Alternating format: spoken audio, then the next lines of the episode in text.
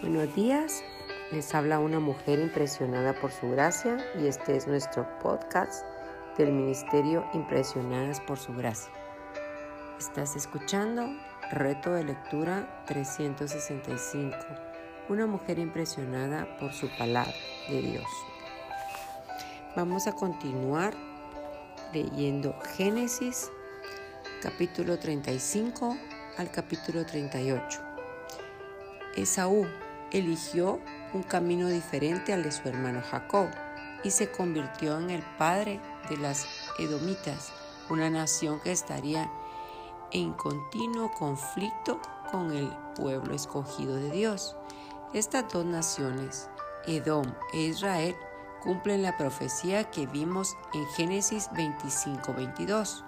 A pesar de su impresionante geología, más extensa que la de su hermano Jacob. Dios cumplirá sus propósitos con su pueblo elegido, Israel. José. Jacob, Israel, muestra favoritismo hacia él. De nuevo vemos cómo el favoritismo de los padres provoca conflictos y celos entre los hermanos. Añadido a estos celos la inmadurez de José al compartir ingenuamente sus visiones de grandeza con sus hermanos, provoca más aborrecimiento hacia él, porque parte de ellos hasta el punto de conspirar para matarlo.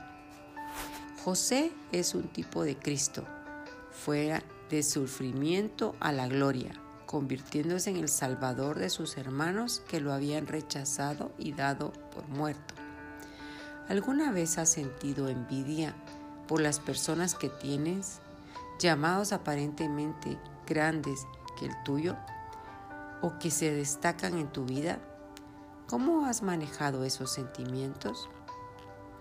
Judá y Tamar. Parece mentira que de la tribu de la Judá es precisamente de donde viene el Salvador del mundo. De nuevo, la Biblia no encubre el pecado de los hombres, aun el de aquellos que usa para cumplir sus propósitos. Judá, luego de haber desaparecer a su hermano José, se aleja de su familia y se casa con una mujer cananita. Más adelante lo vemos actuando con deshonestidad hacia su nueva con quien termina acostándose pensando que era su ramera.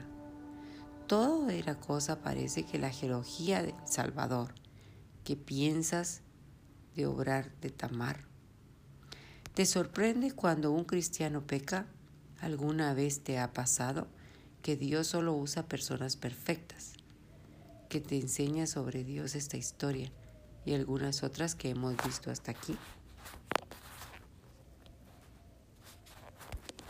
Cuéntanos, analicemos cada lectura para poderlo sacar lo mejor y poderlo aplicar. Gracias por escucharnos de este bello día. Nuestra oración es que Cristo viva en tu corazón por la fe y que el amor sea la raíz y el fundamento de tu vida. Y que así puedas emprender cuán ancho, largo, alto y profundo es el amor de Cristo. Si quiere Feliz día, Dios les bendiga.